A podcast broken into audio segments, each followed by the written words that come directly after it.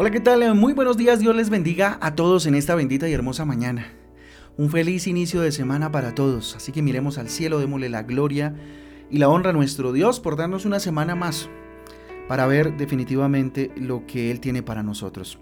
Con ustedes su pastor y servidor Fabián Giraldo de la Iglesia Cristiana Jesucristo Transforma. Yo les doy la bienvenida a este espacio devocional donde juntos somos transformados y renovados por la bendita palabra de Dios, a la cual invito en esta mañana en Primera de Timoteo capítulo 4. Vamos avanzando en esta carta maravillosa, Primera de Timoteo capítulo 4 y el libro de Amós capítulo 2. Yo sé que el día de ayer le apareció 4, fue un error de, nuestra, de nuestro diseño. Eh, pero eh, ayer era Amós capítulo 1, hoy es Amós capítulo 2. Así que ahí está. Recuerden que nuestra guía de, eh, devocional Transforma usted va a encontrar títulos y eh, versículos que le ayudarán a profundizar un poco más en bueno, la palabra para el día de hoy. Yo les invito a que vayamos rápidamente entonces a Primera de Timoteo capítulo 4, que nos habla de una batalla, preparándonos para la batalla, si así se quiere el título para el día de hoy. Miren, en toda batalla, en toda confrontación, el enemigo siempre quiere pues la destrucción de su oponente. Y para esto mm, va a buscar todas las estrategias posibles para lograrlo, por supuesto. Miren, en lo espiritual hay una batalla que se presenta, una confrontación, aunque la guerra sí fue ganada por Jesucristo, en lo espiritual se presenta la, batalla, entre el bien y el mal, ¿sí? No, se desconoce, por supuesto, en la palabra de Dios que el mal no exista y que no persista, ¿cierto?, en eh, robar la mayor cantidad de almas que pueda. El bien entonces comandado por Jesucristo y el mal comandado por Satanás, por supuesto, el enemigo. El enemigo ha probado toda su artillería para tratar de ganar eh, eh, la batalla de forma ilusa, porque ya fue vencido en la cruz del Calvario. Pero siempre ha salido derrotado, por supuesto, ¿cierto? Insisto, siempre ha salido derrotado. El problema es que nunca se rinde, sigue insistiendo. Primera de Pedro capítulo 5, versículo 8 dice, sed sobrios y velad, porque vuestro adversario el diablo, como león rugiente anda, alrededor buscando a quien devorar. Así que el enemigo siempre está probando todo tipo de armas para atacarnos, para mm, hacernos caer, ¿verdad? Y una de las armas eh, que ha utilizado, ¿cierto? Y que Pablo le advierte aquí en Primera de Timoteo, es la de la doctrina, la de enrarecer el ambiente doctrinal, ¿cierto? En el cual caminamos. El versículo 1 dice, pero el Espíritu dice claramente que en los postreros tiempos algunos apostatarán de la fe, escuchando a espíritus engañadores y a doctrinas de demonios. Oiga, tremendo. Lo que expone aquí Pablo es muy fuerte, ¿sí? Eh, el enemigo, Satanás, eh, una de sus armas, ¿cierto? En estos tiempos, en los postreros tiempos, es apostatar de la fe, ¿sí? ¿Y cómo lo hace? A través de espíritus engañadores, de doctrinas, dice, de demonios, ¿cierto? Que nos llevan definitivamente al error y se sale pues de la palabra de Dios. Satanás entonces utiliza la maldad del hombre para eh, propagar sus eh, enseñanzas falsas o pervertir el santo evangelio de Cristo y convertirlo en una caricatura, en lo que hoy muchos enseñan, ¿cierto? Que pareciera más un cuento de hadas que definitivamente algo real y algo verdadero. ¿sí? Versículo 2 dice, por la hipocresía de mentirosos que teniendo eh, cauterizada la conciencia, ¿sí? cauterizada la conciencia de mentirosos, dice, ¿cierto? Las, las iglesias que ha logrado infiltrar el enemigo, porque eso es una realidad, ya no se basan en lo que dice la palabra de Dios. ¿Sí? Vemos hombres motivadores, ¿cierto? Vemos hombres motivados inclusive por el mismo enemigo, ¿cierto? Que han inventado una serie de normas que nada tienen que ver con la salvación, ¿sí? Miren lo que dice el versículo 3. Dice, prohibirán casarse y mandarán abstenerse de alimentos que Dios creó para que con acción de gracias participen de ellos los creyentes y los que han conocido la verdad. ¿Ah? Tremendo, ¿sí?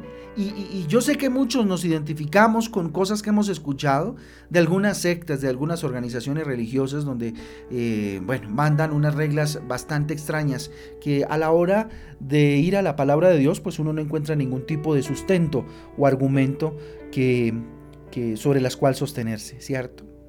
Ellos desconocen entonces que con Jesucristo ya somos salvos.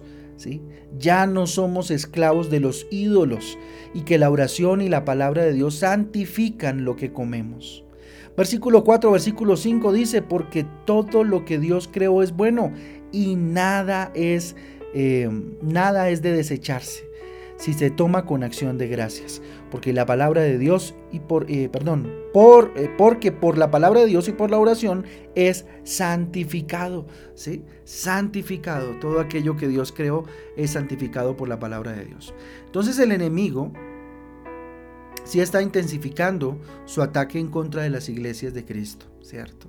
Es necesario que los siervos verdaderos de Dios también pues se estén eh, preparando, nos estemos preparando, perdón, ¿cierto? Y cuando hablo de siervos hablo de todos. ¿Sí? ¿Cómo nos preparamos para no ser engañados en medio de un tiempo donde la violencia, donde, eh, eh, bueno, el enemigo está atacando desde diferentes blancos, ¿sí? Flancos, perdón. Entonces, miren, ¿cómo nos preparamos para no ser llevados por todo tipo de doctrina maliciosa. En primer lugar, desechando definitivamente las fábulas y los cuentos mentirosos. Mire lo que dice el versículo 7 que advierte Pablo a Timoteo. Desecha las fábulas profanas y de las, viejas y, de las viejas. ¿sí? Ejercita, ejercítate para la piedad. ¿Y qué es la piedad? Estar delante de Dios, orar, leer la Biblia, estar siempre atento, atenta, ¿cierto? Cuando pues de pronto... Eh, nos quieran contar esas fábulas y esos cuentos mentirosos que muchos echan. ¿sí? Otra forma, ¿cierto?, de prepararnos es fortaleciéndonos a través de la palabra y de la enseñanza. Qué importante este par de conceptos, eh, conceptos, perdón, ¿cierto? Leer la palabra, estudiarla, ¿sí?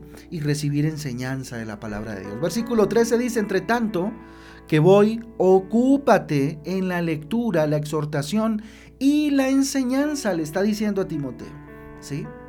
Miren, en el mundo hay un adagio que dice, eh, el que enseña aprende dos veces. Ese lo, leí en estos días y me pareció bastante interesante. Y es así, el que enseña aprende dos veces. Por eso nosotros como, como iglesia eh, abrimos cursos de formación están prontos a ser abiertos para que nos animemos, ¿sí? Y aquel que de pronto tenga esa, esa mm, inquietud de aprender, escríbame. Escriban porque estamos en ese proceso, ¿no? De, formar un buen grupo para empezar eh, un curso de formación bien interesante. ¿Sí? Y asimismo, pues, a mí que me toca enseñar junto con otros pastores acá de nuestra iglesia, aprendamos dos veces y seamos enseñados los unos a los otros. Otro punto importante es que debemos trabajar duro en anunciar la verdad como lo veíamos el sábado anterior en nuestra reunión. ¿Sí? Porque mientras los siervos del enemigo hablan mentiras, ¿sí? Y trabajan eh, las 24/7, ¿verdad? Muchos siervos de Jesucristo nos, nos quedamos mudos, ¿cierto? No trabajamos. Versículo 10 dice que por esto mismo trabajamos y sufrimos oprobios porque esperamos en el Dios viviente, que es el Salvador de todos los hombres, mayormente de los que creen. Tremendo. ¿Cómo nos preparamos? Mire, teniendo cuidado de no caer en el engaño del enemigo. Versículo 16. Ten cuidado de ti mismo y de la doctrina, persiste en ello, pues sabiendo, haciendo esto, te salvarás a ti mismo y a los que te oyeren. ¿sí? Eh, permanecer en la doctrina. Un soldado Miren, no puede hacer, eh, eh, no puede darse el lujo de dormirse en plena batalla, por supuesto que no. Esto le puede costar su vida y la de sus compañeros. Por eso es importante estar vivo, estar alerta, ¿verdad? ¿Cierto? Tener cuidado del enemigo que constantemente lanza sus dardos engañadores. Y por último, nunca te menosprecies. Si tú eres, eh, eh, tú, tú, eres importante, ¿sí? Eh, sin importar tu edad, sin importar tu condición, Dios utiliza a sus hijos, sea como sea. Y si eres joven, si eres quizás viejo, qué sé yo, Dios quiere utilizarnos, utilizarnos, que seamos herramientas útiles en sus manos. Versículo 12 dice, ninguno tenga en poco tu juventud, sino sea ejemplo de los creyentes en palabra, conducta, amor, espíritu, fe y pureza. ¿Sí? Ya él está hablando a Timoteo, que era joven, pero él dice que ninguno tenga en poco tu juventud. ¿Sí? A veces nos ponemos taras, nos ponemos obstáculos, ¿cierto? Que yo no hablo de, Cristo porque yo soy muy joven o soy muy viejo, no sé leer, o, bueno, qué sé yo, ¿sí? Pero Dios nos manda que hablemos de Él, a que no nos menospreciemos porque Dios nos hizo perfectos para Él. El enseñar, mire, en cada momento es importante. El enseñar en cada momento la palabra de verdad nos ejercita y nos da una vida cristiana activa. Así que no pares de enseñar, no pares de hablar, no pares de, anunciar a Jesús. Versículo 6, ya para eh, terminar, dice, eh, si esto enseñas a los hermanos, serás buen ministro de Jesucristo, nutrido con las palabras de la fe y de la buena doctrina que has seguido. Ahí está. Miren, los aliados del enemigo nunca paran de hablar, nunca paran de engañar.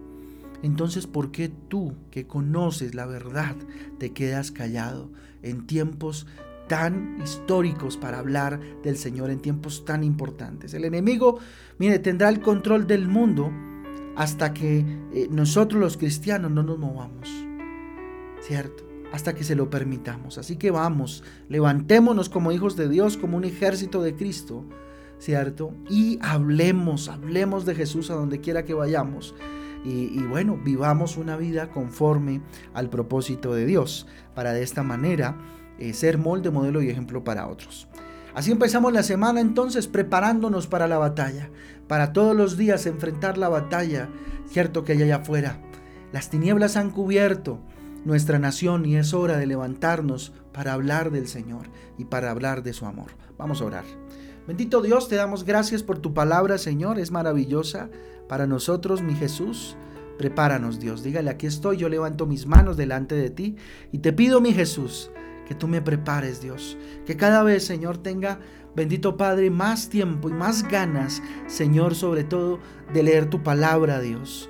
Padre, ayúdame. Espíritu Santo, asísteme, dígale, blíndame de todo ataque del enemigo y de toda doctrina, bendito Dios, que no tenga que ver contigo, Señor. Que mi vida sea solo para ti. Que mi corazón sea solo para ti, Señor, a partir de tu palabra, bendito Padre. Ayúdame a no escuchar fábulas y cuentos, bendito Dios, fantasiosos, que nada tienen que ver contigo. Prohibiciones, bendito Dios, que nada tienen que ver contigo. Llévame a obedecerte a ti, bendito Dios, a lo que tu palabra dice. Oh Padre Celestial, y no lo que un hombre, bendito Dios, pueda venir a prohibirme. Bendito Dios. Dígale, Señor, hoy levanto mis manos, eh, confieso bendito este día en el nombre de Jesús. Confieso esta semana bendita, bendita en el nombre de Jesús. Y te pido, Señor, que me acompañes en cada situación que esta semana vaya a enfrentar, papá. Te damos gracias, es en el nombre de Jesús y en el poder del Espíritu Santo de Dios que te hemos orado en acción de gracias, Rey. Amén y amén. Amén familia, el devocional transforma. Un abrazo para todos. Dios me les guarde, que hoy sea un día de bendición, de amor, de dominio propio. que hoy sea un día especial. Los espero a las 6 de la tarde en Transforma en Casa para empezar una semana de la mano del Señor. Un abrazo para todos y un día feliz. Dios me les guarde. Chao, chao.